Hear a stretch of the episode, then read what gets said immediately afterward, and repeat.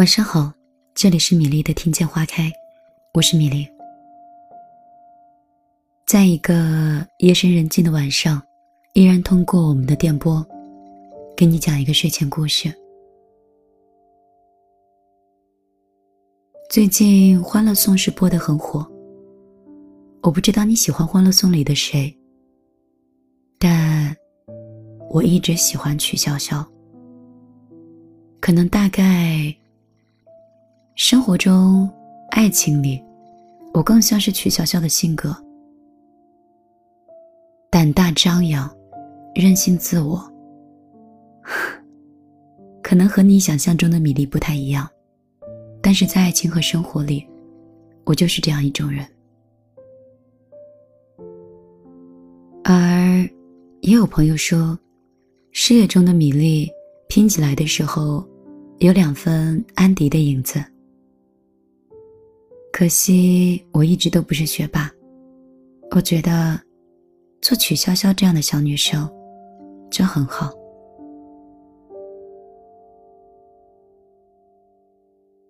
说到这儿，我们要来讲一讲，在爱情里相处不累到底是有多重要。在《欢乐颂》里，关雎尔看赵医生很溺爱的去抱着曲筱绡。看到赵医生眼睛里的光，关关整个人都黯淡下去了。关关对赵医生始终是默默的喜欢着，有很多甜蜜，但更多的是落寞。听说这个世界就像是一个巨大的夹娃娃机，而我隔着玻璃，只想得到。关雎尔对赵医生的心动，认真的来说，恐怕是不会输给曲筱绡的。然而，为什么赵医生却把曲筱绡是宠上了天，而始终都看不到关雎尔的存在？有人说，是因为爱情里也有出场的顺序。真的是这样吗？关雎尔一直不明白，为什么他。早就遇到赵医生了，最终还是输给了自己的好朋友。他把自己的失败归结为不够勇敢，没有及早的表明心意，所以就变成了后来者。这一点，从他对曲莹莹说的那段话就可以看出来。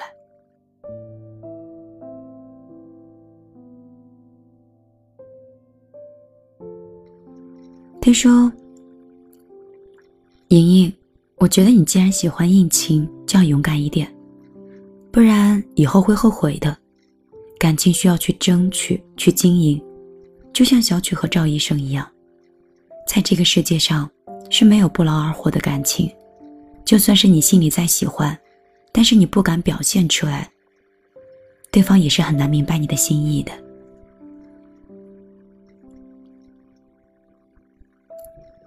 其实。在关雎尔的潜意识里，他暗示说，曲筱绡只不过是比他主动罢了。其实真的是主动决定的这些吗？我想说，好像在这场感情里，勇敢并不是那么重要的。真正喜欢你的人，是不会让你等太久的。赵医生如果真的喜欢关雎尔，不用他开口，早在第一次见面的时候，就会对他格外留心了。男人的性格里天生都会带上一些攻击性，所以承认吧，如果他没有主动来找你，他始终对你没有空，只是因为他对你不在意而已。所以，你既然做哑，他就顺势装聋。你打死也不承认那点喜欢，他就暗自庆幸，并装作不知道。爱一个人是藏不住的，曲筱绡一主动，赵医生就上钩了。不过，这只是因为曲筱绡早就已经走进了赵医生心里，所以关雎尔天时地利的勇敢，也敌不过曲筱绡的人性情德。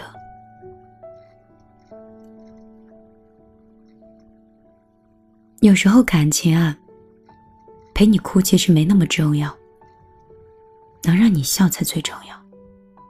在《欢乐颂》里，曲筱绡在谈论安迪的感情的时候，他就说特别看好包奕凡，因为安迪和包奕凡在一起的时候，整个人很放松，很自如；但是和薇薇在一起的时候，却恰恰相反，整个人都呈现出来是一种紧绷的状态，让人看着都觉得累。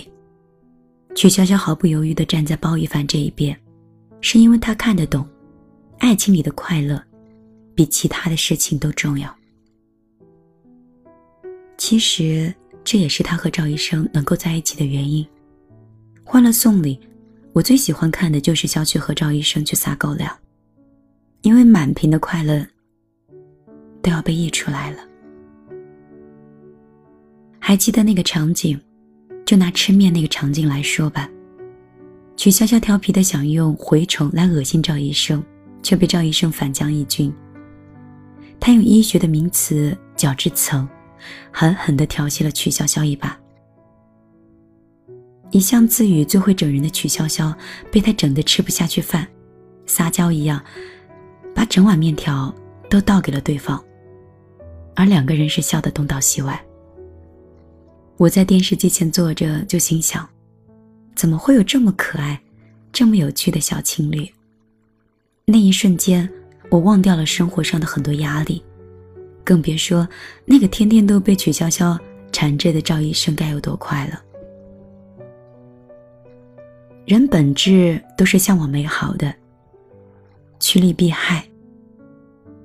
但是如果是关雎尔和赵医生坐在一起吃饭呢，恐怕不会有那么多调情了，也不会有这么多的不正经，而是一个沉默，一个懂事的察言观色。我相信关雎尔对赵医生很好，但是那种很好呢，更像是默默的陪着他一起承受人生的泥沙俱下。而曲筱绡是用另外一种方式，她身上有一种让赵医生快乐的魔力，她可以快速的抹平生活所赋予赵医生的痛楚。就比如说，在第一季中，赵医生手术失败，非常沮丧。他跟曲筱绡说想静一静，曲筱绡却没认命的陪着他哭，而是想尽办法逼他把事情说出来，又带他到酒吧尽情的疯狂，一直到他发自内心的大笑。也许人生苦短，谁不想快乐多一点，悲伤少一些？找到一个陪你哭的人固然好，但是找到一个让你笑的人。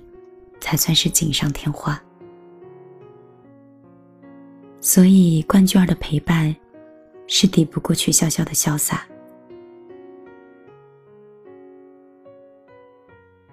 有的时候才华，其实旗鼓相当并不是那么重要，两个人在一起相处不累才重要。在第一季中，赵医生曾经因为曲筱绡不爱读书、没有才华，狠心分手。可是没有撑多久，还是回到了曲筱绡身边，而且连他自己都觉得不可思议。曲莹莹也不知道为什么赵医生会选择曲筱绡。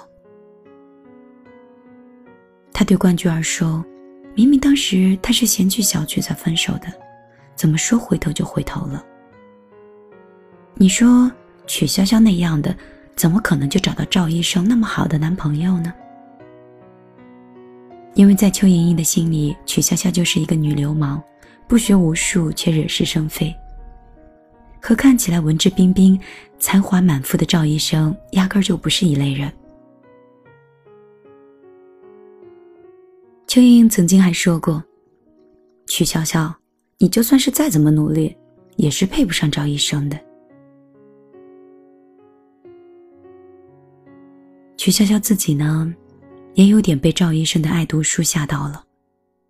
看着他一副天不怕地不怕的样子，但是面对赵医生的时候，仍然有自卑的心。不然他也不会拼命的想学上几句有文化的词儿，更不会在赵医生的父母面前落荒而逃。关关呢？恐怕内心曾经对赵医生嫌弃曲潇潇没有文化这事儿，多少还有一点窃喜。没错，赵医生和关关都是爱读书的人，甚至成长经历很类似，都是一路在父母的庇佑下，在父母的督促下，一路这样勤奋、低调、努力的过着一种非常安全的人生。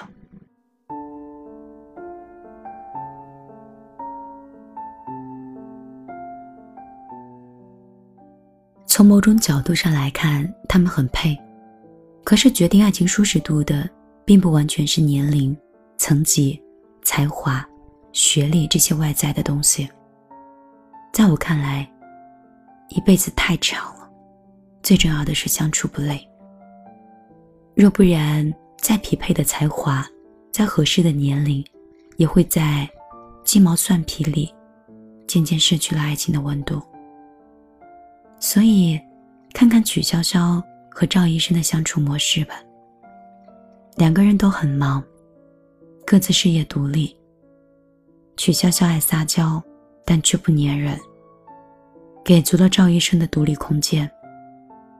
不是因为他不陪自己就会撒泼打滚的要求关注。说白了，他爱赵医生，但却不依赖他，所以他们之间就没有。紧迫感，更不会觉得窒息。他不会像樊胜美，给王柏川施压的压力很大，以至于王柏川已经渐渐的开始觉得累了。如果樊胜美不改变自己的话，目前看来，他们两个就好像没有未来一样。这是个现实，因为没有人像和愚公一样背着大山去生活。赵医生有自己的天空，曲潇潇也有自己的大地，他能照耀他，但曲潇潇也同样可以保护他。曲潇潇和赵医生、安迪和小包总，都是舒婷笔下的那种致橡树一样的爱情，根紧握在地下，叶相触在云里，每阵风过，都相互致意。共享雾霭，流岚，红泥。曲潇潇能打破赵医生现有的生活格局，带他走进另外一个舒适和轻松的世界。在《欢乐颂二》里有一幕，他们回到曲筱绡的公寓里，曲筱绡拿起赵医生的手，还认真的帮他洗。赵医生看着笑意满满的曲筱绡，心里头一大团的温暖弥漫开来。赵医生是这样想的：做医生这一行要经历高度紧张和种种内心的纠结，曲筱绡未必可以体会得到。可是每当和曲潇潇在一起的时候，就像是走进了另外一个天地，工作在那里，而生活在这边，严谨在那边，随性在这边。因为有这样的人生，人才活得更加完整。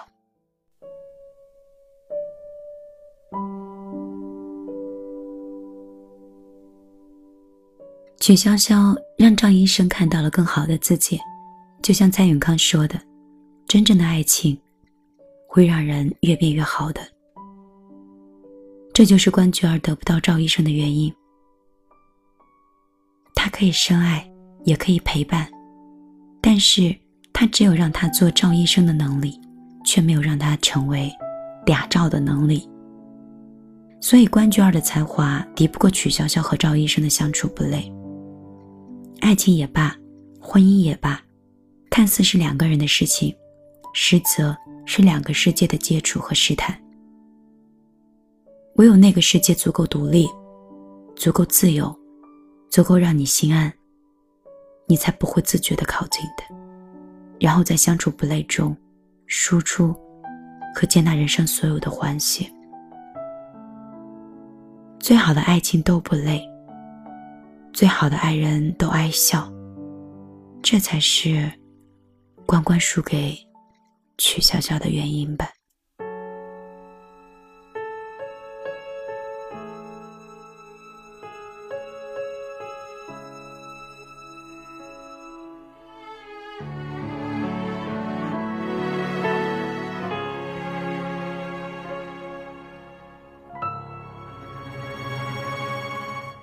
总是一个人红尘漂浮，何时能感到幸福？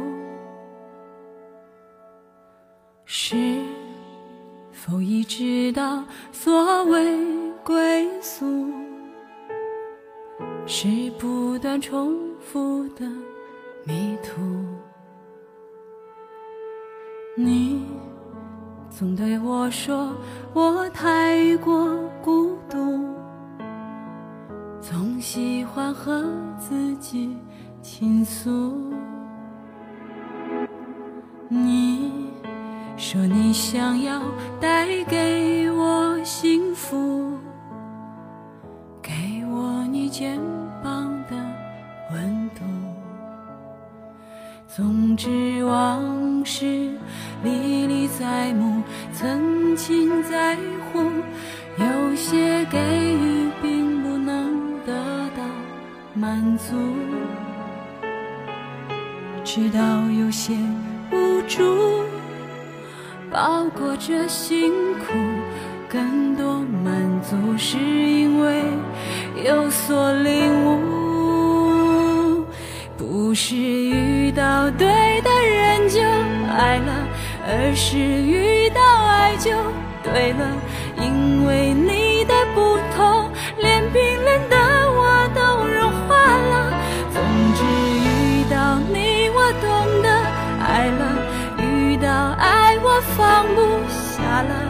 会想与你此生一起去追的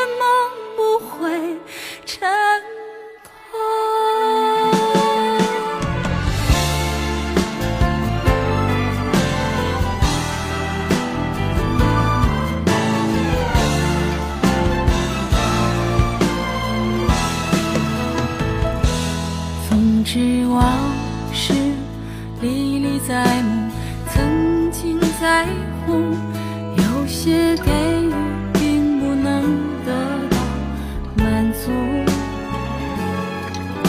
直到有些